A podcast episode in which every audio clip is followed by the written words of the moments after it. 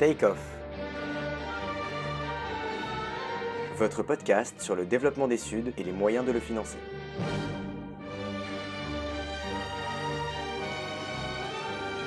En partenariat avec l'Institut Louis Bachelier.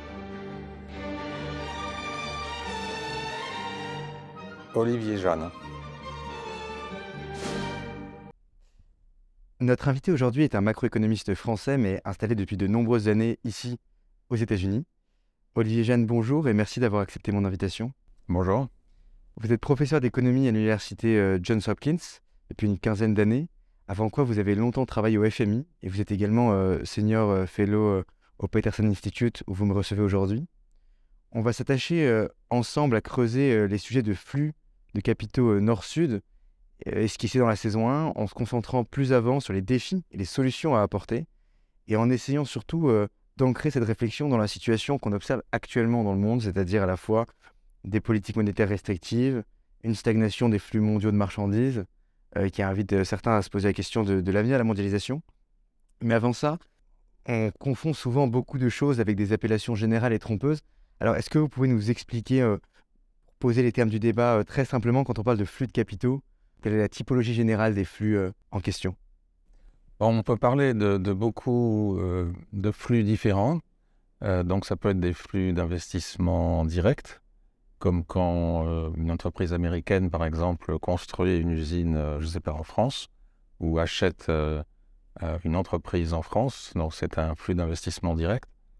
Il y a des flux financiers. Et les flux financiers peuvent être des flux de portefeuille ou non. Dans les flux de portefeuille, il peut y avoir les actions, il peut y avoir les obligations.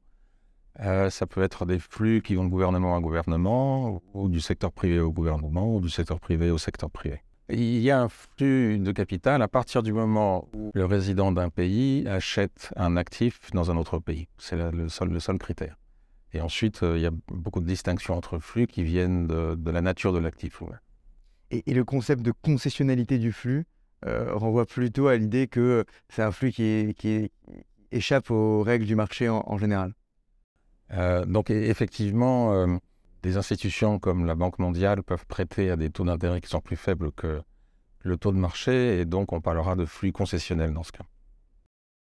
Donc dans cet épisode, on va s'attacher à mieux comprendre la nature du rôle de ces flux financiers nord-sud dans le développement, mais également les risques qu'ils représentent. Et pour ouvrir cette conversation, je souhaitais aborder en premier lieu la question de la motivation à ces flux.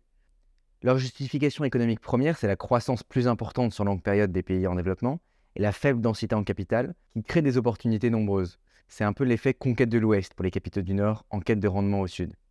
Et cela est en théorie relativement indépendant de l'évolution du commerce mondial. Mais en réalité, une bonne partie des investissements qu'on a vus au cours des années 81, 90, 2000 ont plutôt été des investissements ancrés dans ce qu'on a appelé les chaînes globales de valeur. Faire produire pour des consommateurs du centre et par des capitaux du centre dans les périphéries de l'économie monde, pour reprendre le vocabulaire de Fernand Brodel, il développe d'ailleurs notamment dans une conférence intitulée La dynamique du capitalisme et qu'il a donnée dans les années 70 à Johns Hopkins, l'université où vous enseignez. De sorte que cette question des IDE a souvent quand même été pensée en lien avec cette idée d'un modèle de croissance au Sud fondé sur les exportations et le commerce international, un modèle à la chinoise pour ainsi dire. Il y a de forts indices, on en a discuté dans un épisode de la saison 1 avec François Bourguignon, euh, pour dire que ce modèle-là de croissance est remis en cause, alors, dans ce contexte, est-ce que vous souscrivez déjà d'une part à cette analyse et, euh, à cette perspective? Et d'autre part, euh, le cas échéant, pensez-vous que la motivation du rendement, elle est suffisante pour susciter des IDE ou que le plafonnement de la mondialisation commerciale implique un plafonnement de la mondialisation financière et une diminution de ces flux nord-sud? Oui, je ne pense pas qu'il y ait de contradiction entre les deux motivations que vous mentionnez. Euh, quand euh, les entreprises euh, investissent dans des pays à, salaire bas, dans le contexte de la chaîne globale de valeur, ce qu'elles recherchent, c'est le rendement. D'une manière générale, les flux de capitaux privés vont rechercher le, rendement. Alors, quant à savoir si le, le, modèle chinois, disons, de développement qui était fondé sur euh, euh, les exportations et l'intégration à la chaîne global de valeur est, toujours pertinent.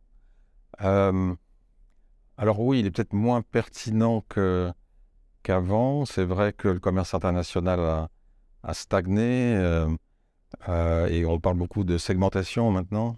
Mais en même temps, je pense qu'il y a toujours l'opportunité pour des pays qui sont moins développés que, la Chine de, prendre comme le Vietnam et d'autres, de prendre une place, de développer leur place dans la chaîne de valeur et de, de croître de cette manière-là. Donc je crois que ce serait un peu exagéré de dire qu'il y avait un modèle euh, euh, qui est fondé sur, de développement fondé sur le commerce euh, qui a marché dans les années 80-90 jusqu'à 2000 et que maintenant il, aurait perdu toute, toute pertinence.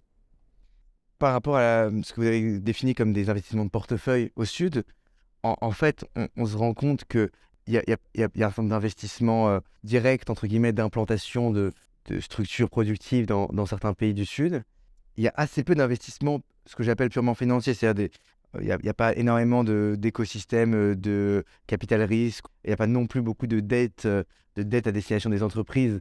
Euh, est-ce que euh, il faut y voir une particularité euh, consubstantielle du niveau de risque tel que perçu par les investisseurs du Nord dans ces pays-là et donc qui serait assez durable? Ou est-ce que c'est un chemin de développement et donc on, commence plutôt par des investissements, une entreprise qui achète un terrain et qui y installe une usine, et puis après on, achète plutôt des acteurs locaux, puis on, on prête à des acteurs locaux, etc. Et c'est... Ce qui fait vraiment la différence entre l'investissement de portefeuille et l'investissement direct, c'est pas nécessairement ce qui est financé, ce sont les, les droits euh, de, de l'investisseur. Donc l'investissement direct, ça donne des droits de propriété, des droits de contrôle sur la production. Euh, être un créancier obligataire, ça donne pas de droit de contrôle sur ce que, ce que fait l'entreprise ou, ou euh, actionnaire minoritaire. Donc c'est ça la différence essentielle, je dirais. Et j'ai pas répondu à la deuxième partie qui était sur, le, sur le risque. Oui, c'est une différence très importante entre les pays émergents et les pays avancés. Euh, pour un pays émergent, euh, s'ouvrir euh, aux capitaux étrangers, c'est-à-dire s'intégrer au système financier international, c'est s'intégrer à un système qui, est, qui est assez structuré, qui est très structuré, qui a un centre, et c'est un, système qui, est animé par des, par des chocs, en particulier des chocs de, dans l'appétit pour le risque que les investisseurs des États-Unis ou européens Or, il y a des actifs qui sont vus comme plus risqués, moins risqués, et les pays émergents sont dans une classe d'actifs euh, euh, qui correspond à un risque perçu au moins euh, élevé. Donc les pays émergents devront payer une, prime de risque. Et alors justement là-dessus, il y a un concept central qu'on a déjà abordé dans la saison 1 qui est le paradoxe de Lucas, qui consiste, qu'on pourrait résumer en, en, disant que, a priori, si les rendements sont plus importants parce qu'il y a plus de croissance, il devrait y avoir beaucoup de flux. On constate qu'il y a assez peu de flux, moins que ce qui équilibrerait les rendements, et, qu'il y a même en fait des flux sud-nord euh, qui sont aussi très importants. Là-dessus, il y a plusieurs réponses classiques. La première, qui est celle discutée dans l'épisode avec Marshawis, qui était l'ancienne directrice juridique de USDFC, c'est que c'est un problème de risque politique, d'asymétrie d'information, que c'est des marchés très compliqués, très lointains, et donc que si on dérisque euh, pour les risques perçus comme excessifs, c'est-à-dire le risque politique, euh, par des assurances, on peut accroître massivement l'investissement. On se rend compte que ça n'explique pas tout, qu'une fois qu'on dérisque, il y a quand même euh, une limitation des flux. La deuxième, euh, dont vous nous direz peut-être un mot, euh, c'est l'école de la convergence conditionnelle, dire qu'en fait, cette histoire que les rendements sont supérieurs, ça dépend d'un certain de facteurs qu'il faut égaliser également pour atteindre effectivement un rendement supérieur. Et la, troisième, c'est celle que, en tout cas, une troisième voie, celle que vous proposez avec, dans un papier de 2013, dont, vous pouvez aussi peut-être nous dire quelques mots, avec Pierre-Olivier Gonrachas, qui est actuellement au, FMI, euh, et qui, apporte une réponse originale, puisque vous, vous, vous l'expliquez euh, à la fois par un effet pervers des aides publiques euh, qui diminue et par une différence entre flux brut et flux net, en tout cas entre flux entrant et épargne placée à l'étranger. D'abord, partons de la vue simple qui consiste à dire les pays pauvres sont pauvres parce qu'ils n'ont pas beaucoup de capital. Euh, mais ils ont de la main-d'œuvre, donc les salaires sont bas. Euh, et le capital étranger euh, trouverait un rendement euh, important à venir et à employer ce- cette main-d'œuvre bon marché. Donc, ça, c'est le modèle, en quelque sorte, qu'on trouve dans le, manuel, le textbook de base. Et cette vision-là, elle a du sens. On pourrait dire qu'elle a inspiré des institutions comme la Banque mondiale, par exemple. Mais il se trouve qu'elle est simpliste et qu'elle qu'elle- qu'elle est fausse. Quand on regarde les données, ce qu'on voit ne correspond pas du tout.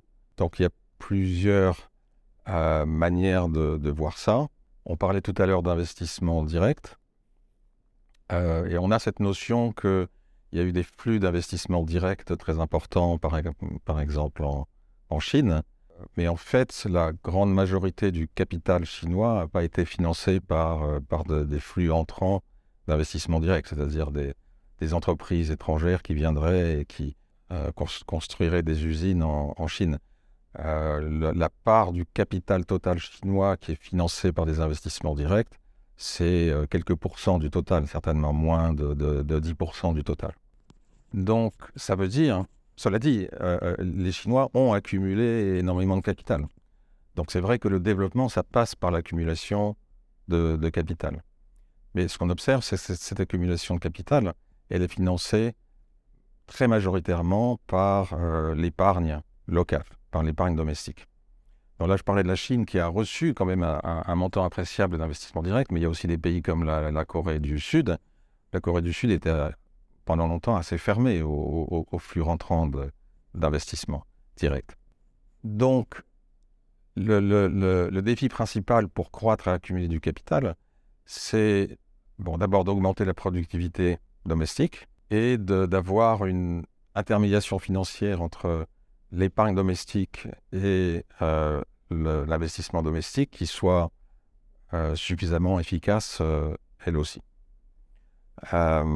Donc pour simplifier, on pourrait dire que si on veut aider les pays à se développer et à augmenter leur PIB par tête, ce qu'il faut, c'est les aider à atteindre ces objectifs-là, euh, à épargner beaucoup, à augmenter leur productivité euh, et euh, à bien intermédier l'épargne locale avec l'investissement local. Et donc, le capital étranger, il peut avoir un rôle à jouer là-dedans, mais ce n'est pas un rôle essentiel, on pourrait dire. C'est plutôt un rôle catalytique. Donc, si on reprend cette idée que, notamment quand il y a une augmentation des flux entrants, qui euh, d'une part joue pas un rôle central dans le processus, et d'autre part euh, conduit aussi à une augmentation de l'épargne qui est parfois placée à l'étranger, donc des flux sortants. De sorte que on ne peut pas tout à fait lier euh, l'augmentation des flux entrants de manière causale au processus de développement. Est-ce qu'on peut, on peut peut-être éventuellement y voir un signal du développement, du fait qu'un pays est en voie de développement parce qu'il attire des, investisseurs et que les gens s'y précipitent? Quand, quand vous parlez du fait que on- le capital peut jouer un rôle, est-ce que c'est au-delà de cet effet de signal? Est-ce que c'est... euh, Bah, Il y, a- il y a un argument qu'on avance euh, souvent, euh, aussi bien pour l'investissement direct que pour le, commerce international d'ailleurs, c'est que ces interactions avec l'étranger, ça permet d'adopter des technologies plus, efficaces et d'augmenter la productivi- productivité domestique. Donc l'importance des flux de, capitaux entrants, en particulier d'investissement direct, c'est pas pas tellement la quantité. La contribution ne vient pas tant de, la quantité que du fait que ce capital vient avec euh, des technologies, des pratiques managériales et d'autres choses euh, qui peuvent se diffuser dans l'économie et euh, permettre à l'économie elle-même, aux entrepreneurs domestiques eux-mêmes, de devenir plus, plus productifs. Et, comment conceptuellement, à un instant donné, parce qu'on voit en Chine, il y a eu effectivement une, un gros une grosse part d'autofinancement grâce à l'épargne, mais une partie de cette épargne en même temps était placée euh, à l'étranger. Euh, comment on peut conceptuellement expliquer à un instant donné qu'il y ait des flux entrants et, euh, et des flux sortants et pourquoi les, acteurs qui mobilisent des flux entrants n'ont pas directement recours à l'épargne? Est-ce que c'est une manière de, réduire le risque en diversifiant? Est-ce que c'est un rapport entre des choix individuels et un optimum collectif Euh, bah, le, cas de la Chine est un petit peu spécial euh, parce que pendant longtemps, euh, la Chine était fermée au, au- au flux de capitaux. Enfin, c'était très administré. Donc la Chine admettait des flux d'investissement directs. Donc la Chine, non seulement laissait entrer des, de l'investissement direct, mais l'encourageait par des incitations fiscales, par exemple. Mais les flux sortants dont vous parlez, c'était essentiellement les réserves à la Banque centrale. Et la Banque centrale augmentait ses réserves euh, parce que la monnaie chinoise était euh, très compétitive. Euh, donc les exportateurs chinois exportaient beaucoup et ensuite ils avaient l'obligation administrative de donner les, recettes en monnaie étrangère de leurs exportations à la Banque centrale contre de la monnaie locale. Donc c'est pour ça qu'il y avait à la fois ces flux d'investissement direct qui rentraient en Chine, mais en même temps un flux, une accumulation de réserves ce qui veut dire que la Banque centrale chinoise a accumulé, par exemple, des, bons du Trésor américain, euh, qui correspond à un flux financier euh, sortant. Donc ça, c'était le, le, le, modèle chinois. Euh, mais là, je parle du modèle chinois d'il y a 20 ans. Les, les, choses ont changé en Chine.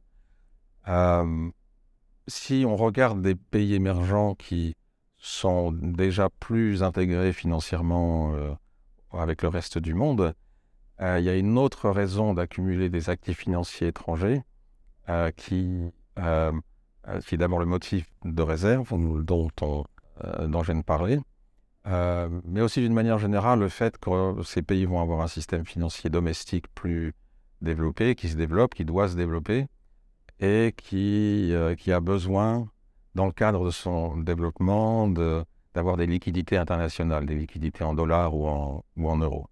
Et donc ça, euh, c'est une accumulation d'actifs financiers étrangers, ce sont des flux financiers sortants.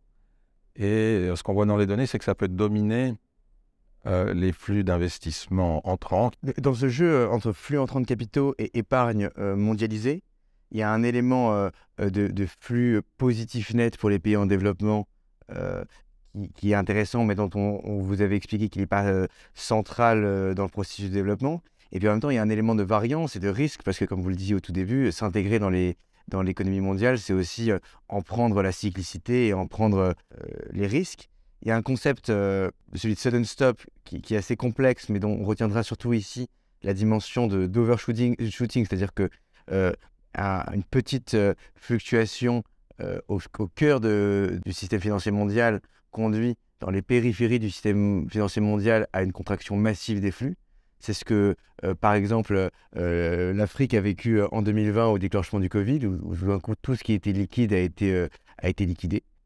Ce qui amène à une interrogation fondamentale, si les flux entrants sont pas strictement nécessaires au processus et qu'en même temps s'intégrer, intégrer à la fois son épargne et son financement dans, les flux mondiaux conduit à une, variance et à une cyclicité, est-ce que le jeu envoie la chandelle ou pour le dire autrement, jusqu'à jusqu'à quel point faut-il s'intégrer? Et euh, y a-t-il euh, aujourd'hui une réflexion euh, qui tend à remettre en cause les bénéfices de cette intégration-là et qui ne soit pas totalement marginale de type Venezuela?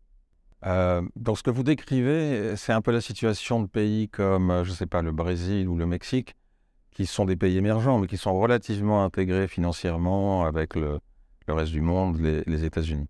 Et donc, comme vous dites, effectivement, quand les investisseurs euh, américains ne veulent plus prendre, de risques, euh, comme les actifs de ces pays, les obligations, les actions de son pays sont vues comme euh, plus risquées, ils, ben, ils le vendent.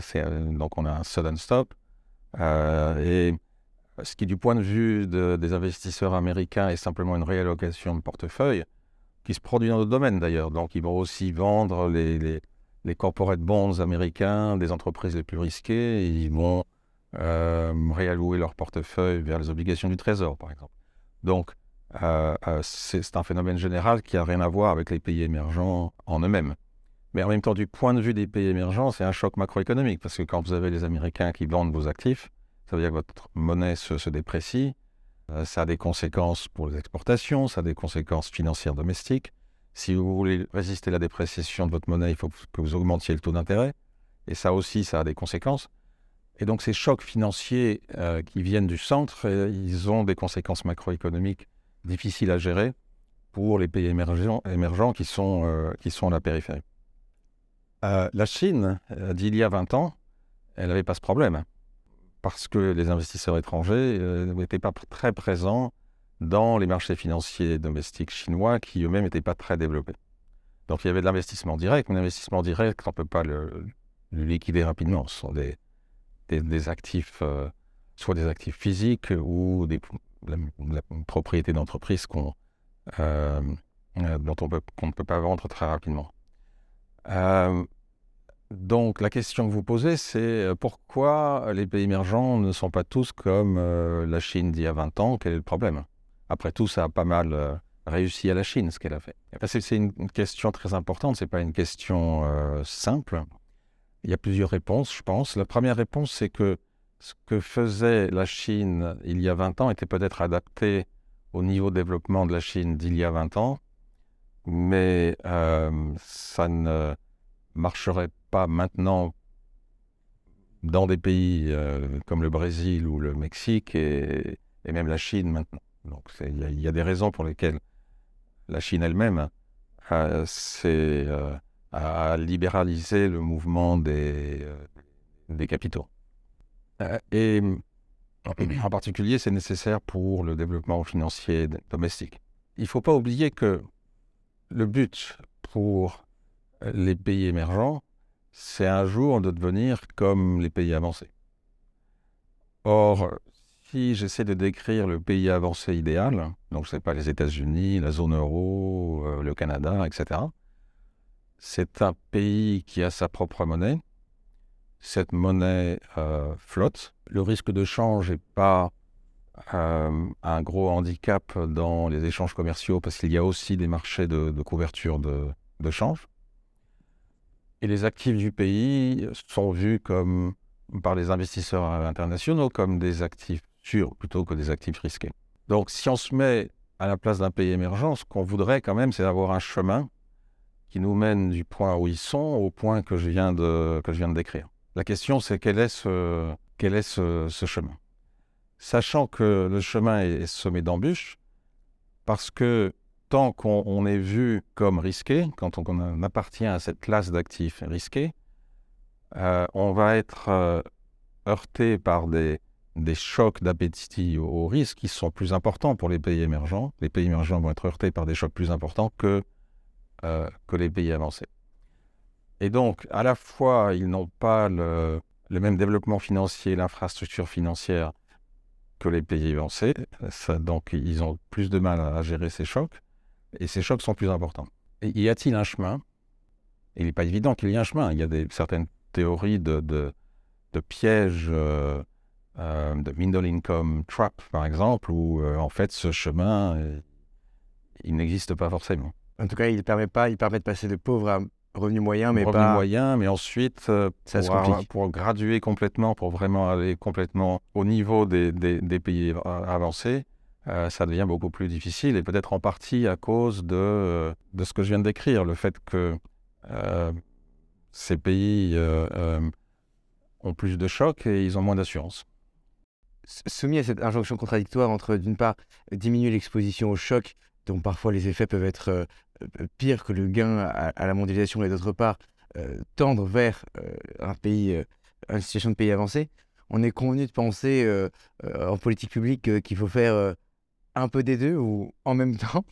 Et donc, il faudrait articuler euh, libéralisation des flux, mais euh, euh, avec des limites de type contrôle des capitaux, et en tout cas un dispositif, des dispositifs qui, dont l'objectif serait d'accroître la détention d'actifs de long terme ou d'accroître la volonté de ceux qui détiennent les actifs de les détenir à long terme.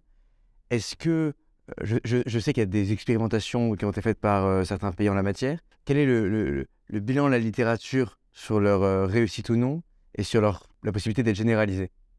Bah, y a, y a, bon, il y a deux approches. Il y, a, une approche qui consiste à prendre le chemin le plus court et à dire euh, tout ce que ces pays peuvent faire pour se libéraliser, se rapprocher euh, des pays avancés est une, bonne chose.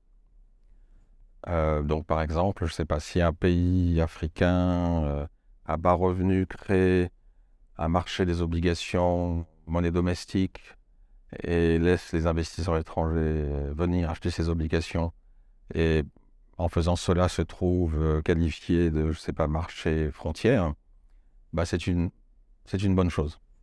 Mais ensuite, il est très probable que ce pays ne va pas avoir les, moyens de, gérer la volatilité qui, vient de l'entrée et de la sortie de ces, investisseurs.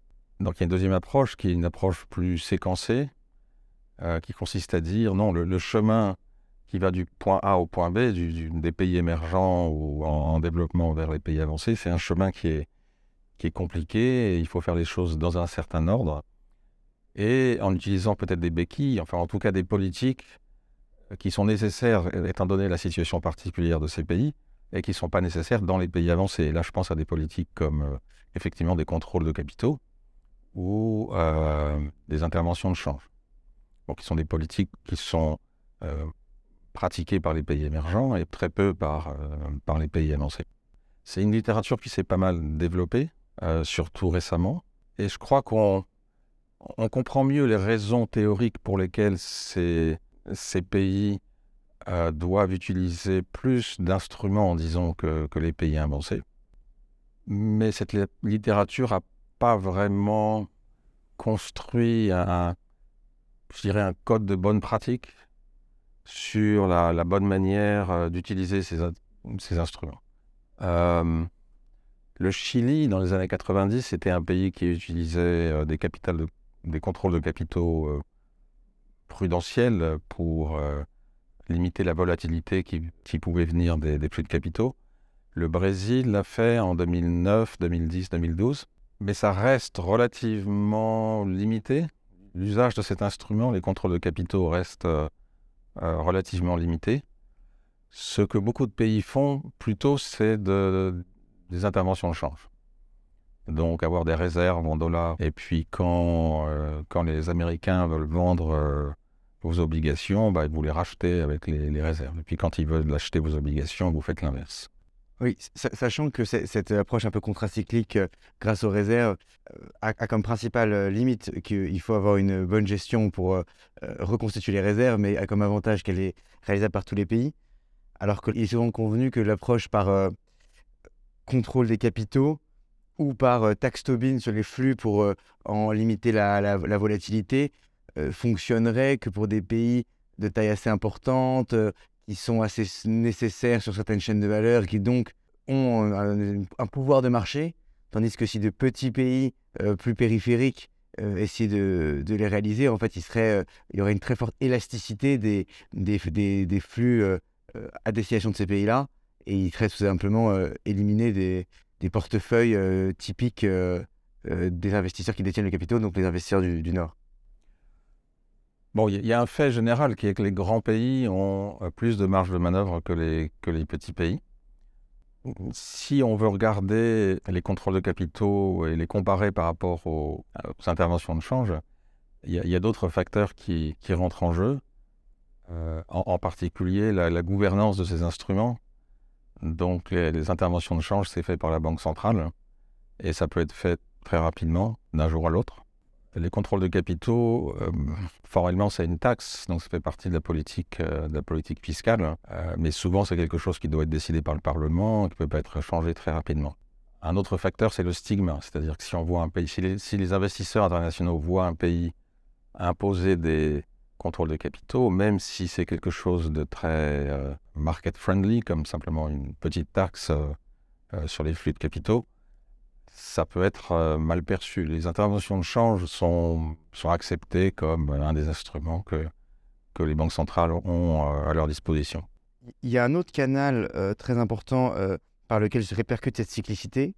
Il y a d'une part la, la, cession d'actifs, d'autre part c'est le canal de la politique monétaire dans un épisode de la saison 1, Bertrand Badré nous, faisait état du fait que, euh, au fond, quand on étudie politique monétaire mondiale, euh, on pense essentiellement euh, Fed, BCE, tandis que, en fait, il y a euh, une cyclicité propre de la politique monétaire dans les pays en développement qui parfois ont commencé à, à hiker, c'est-à-dire à augmenter leur, euh, taux d'intérêt plus tôt que, que les, les, pays développés. Mais on n'avait pas totalement tort de se concentrer uniquement sur les pays développés parce qu'ils ont un rôle normatif et un effet de diffusion qui n'est pas forcément très simple à comprendre. Euh, comment, on, comment on peut expliquer que, euh, par quel canal euh, une augmentation du taux d'intérêt sur le marché américain impacte les pays en développement et en quelle mesure ça contraint la capacité des pays en développement à avoir leur propre politique monétaire par rapport à leur propre niveau d'inflation et leur propre but de croissance?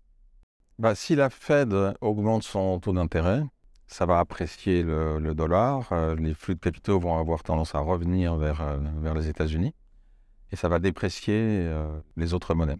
C'est un mécanisme normal qui opère entre les États-Unis et l'Europe et l'euro et, entre pays avancés. Mais ça peut prendre une dimension un peu plus problématique quand il s'agit des pays émergents, parce que cette sortie de, de capitaux, elle peut être plus importante euh, chez eux que chez les pays avancés. Et il y a aussi une corrélation entre ce que la Fed fait et cet élément supplémentaire d'appétit pour le risque dont, je parlais euh, avant. Il y a des travaux par Ellen Ray et d'autres sur le, cycle financier global et qui montrent qu'il y a une corrélation entre la politique monétaire américaine et cette prime de risque que les investisseurs internationaux demandent aux, pays émergents. Et donc en particulier quand euh, la Fed augmente son taux d'intérêt, les pays émergents vont être euh, pénalisés deux fois. D'abord par la hausse du taux d'intérêt en dollars, mais ensuite par une hausse de la prime de risque euh, elle-même. Donc ça, ça amplifie l'impact de la politique monétaire américaine euh, sur ces pays. Et donc, si les pays du Sud ne restreignent pas leur politique monétaire pour différentes raisons, et donc elles acceptent une dépréciation de fait de leur monnaie, voire elles la recherchent à des fins de compétitivité.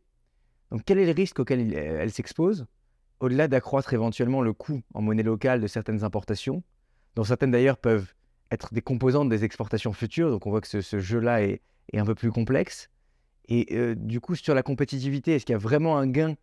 Et sur la dimension finance publique, on sait que contrairement aux pays développés, l'inflation dans les pays du Sud joue plutôt dans l'autre sens, étant plutôt à accroître la charge de la dette que dans les pays du Nord, où, elle est plutôt réputée éroder en réalité le, le, stock de dette.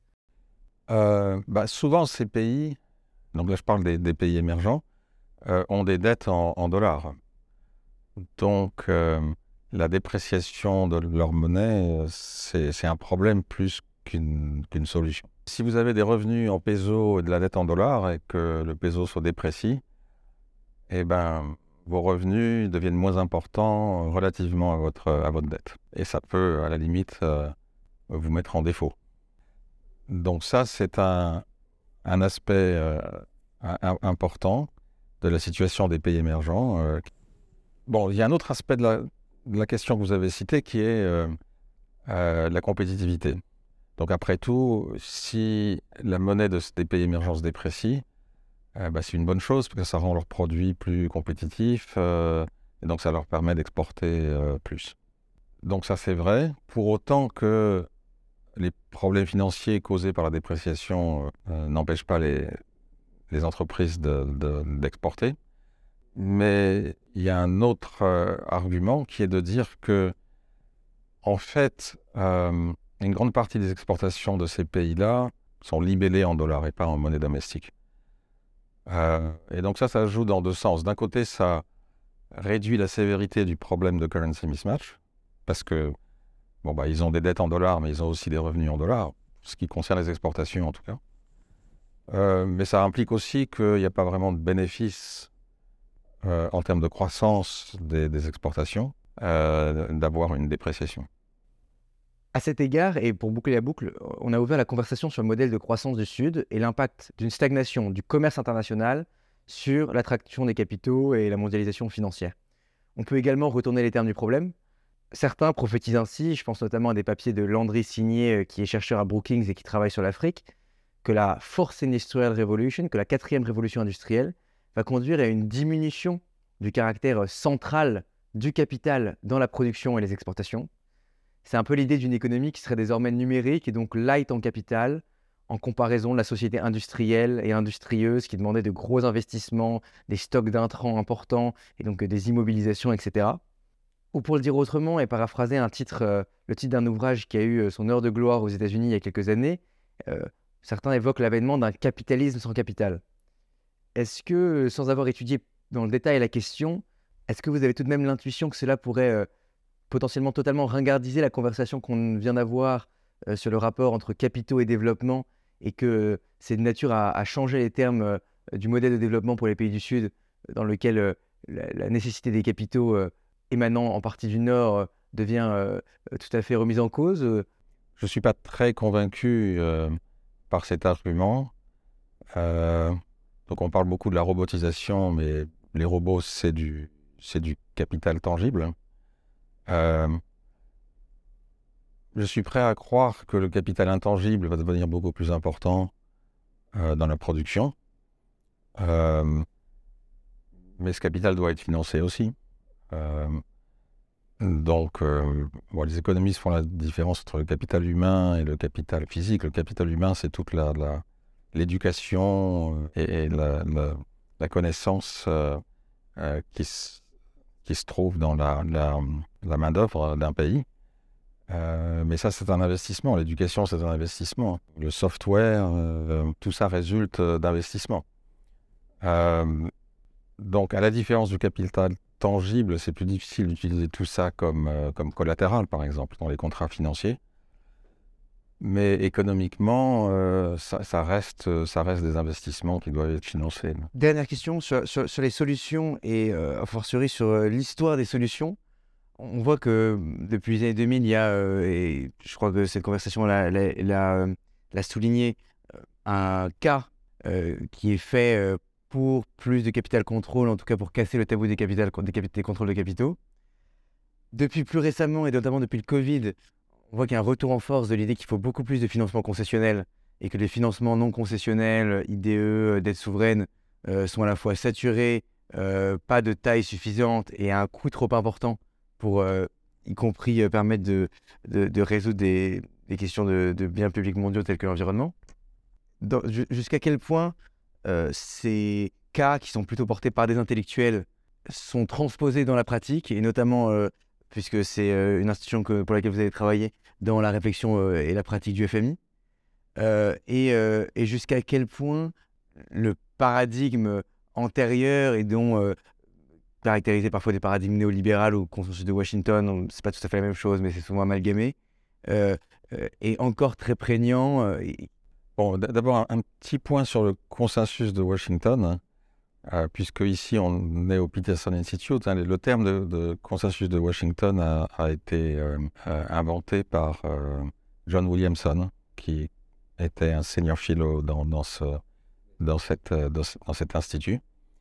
Et, en fait, il, est assez différent de, la perception qu'on en a. Donc, John Williamson avait fait une liste de, de politiques après une réunion avec des responsables politiques euh, euh, d'Amérique du Sud et des gens de la Banque mondiale et du FMI. Et il cherchait à, résumer un ensemble de politiques euh, sur lequel tout le monde dans la salle était à peu près d'accord. Ça incluait la libéralisation commerciale, mais pas la libéralisation des flux de capitaux. Donc on ne peut pas dire que le consensus de Washington prônait la libéralisation des, flux de capitaux. C'est-à-dire en, un mot, c'est-à-dire l'inverse de ce qui se passe aujourd'hui, puisque ce qu'on voit aujourd'hui, c'est que la libéralisation commerciale plafonne, mais la libération des flux de capitaux, elle, est très dynamique. Euh. Littéralement, c'est l'inverse du consensus de Washington. Euh, donc si, si on parle de ce que pense la communauté internationale, donc euh, la Banque mondiale, le FMI, les agences de développement, etc., euh, je crois qu'il y a toujours eu deux courants. Un, courant qui est celui que j'ai décrit un peu plus tôt comme le chemin le plus court, c'est-à-dire c'est euh, toujours bien de libéraliser parce que ça va dans la bonne direction, par rapport à un courant qui est euh, plus prudent et qui s'interroge sur, sur la séquence. les politiques que les pays émergents doivent utiliser en accompagnement de, de, de, leur développement. Mais je crois que depuis la crise financière globale de 2008-2009, il y a eu un peu une résurgence du, deuxième courant par rapport au premier, et, donc plus d'intérêt porté à, ce qui rend la situation des pays émergents euh, plus compliquée à gérer que, celle des pays avancés. Je crois qu'il y avait un peu une tendance avant à dire aux pays émergents, oui, vous faites un peu votre cuisine, vous, vous devriez flotter comme les pays avancés, sans intervenir et vous déviez de cet idéal. Et bon, pour l'instant, ça va. Euh, tant que vous convergez vers cet idéal, on ne va pas trop s'intéresser à ce que vous faites qui, ne nous plaît pas. Et après la crise financière de 2008-2009, il y a eu un- une, attitude, je pense, plus euh, euh, moins impérialiste et un effort pour, pour aider les pays émergents à optimiser ces, ces politiques. Donc, alors que l'attitude d'avant était plutôt de les ignorer. Donc il y, a- eu ce développement, bon, mais qui prédate euh, Covid. Et le Covid, c'est la nouvelle réflexion qu'on voit euh, dans les chiffrages. euh, il y a quelques semaines, il y avait les Spring Meetings du FMI et David Malpass, qui est le président sortant de la Banque mondiale, a fait toute une communication là-dessus. Il y a des nouveaux chiffrages qui, qui contentent à dire qu'il faut investir beaucoup plus de financement concessionnel et qu'en tout cas, les mécanismes naturels de marché et de flux nord-sud, que ce soit la dette souveraine, la dette aux entreprises ou les investissements euh, euh, financiers, suffiront pas à apporter au Sud les liquidités suffisantes pour faire face au changement climatique, euh, avec d'ailleurs parfois un mélange entre une partie qui est une compensation euh, euh, des externalités liées aux émissions du Nord, une partie qui est de l'aide à la résilience. Et puisque c'est un des buts de ce podcast, de, cette saison-là, de comprendre ce qui se passe à Washington, on sent qu'il y a un momentum vers apporter de manière un peu un retour de l'idée du big push et apporter en peu de temps, de manière assez forte, euh, à l'aune du changement climatique, euh, beaucoup de financement concessionnel ou partiellement concessionnel, public ou privé, mais avec un leveragé par le public qui des risques ou quelque chose comme ça. Euh, et, ça tend à se faire, non pas en opposition, mais en substitution de la théorie qui préexistait, qui était plus euh, euh, market-centrique et libérale, qui était de dire euh, naturellement, euh, parce qu'il y a la convergence, euh, les flux vont s'orienter vers l'endroit où ils sont le plus productifs. Et euh, Oui, je crois que la crise Covid a, conduit à une, euh, inquiétude euh, qui est celle d'une nouvelle crise de la dette, comme celle qu'on a eue dans les années 80, mais qui toucherait peut-être plus les pays à, plus bas revenus que, les pays émergents. Le, fait qu'il y a un certain nombre de pays qui ont cumulé des dettes en dollars, qui ont été, le- le- les revenus ont été euh, affaiblis par Covid, d'une part, et puis d'autre part, les, le taux d'intérêt su- sur leurs dettes euh, augmente. Et donc là, il y a un effet de ciseau. Comment est-ce que ces pays vont arriver à, à rembourser? Merci beaucoup, euh, Olivier Jeanne. Merci, c'était un plaisir. Et je vous donne rendez-vous la semaine prochaine pour l'épisode 3 de cette saison 2, en compagnie de Marcia Weiss, qui était l'ancienne directrice juridique de OPIC, qui est devenue USDUFC, qui est l'agence de Development Finance des États-Unis, la principale du monde, et qui va nous parler, euh, euh, comme on y a fait référence plus tôt dans l'épisode, des différents produits mis en place par, euh, dans le contexte de la Development Finance par ces types d'agences pour réduire le risque des investisseurs et accroître le- leur incitation à investir au Sud. Et d'ici là, comme toujours, je vous souhaite une très belle semaine.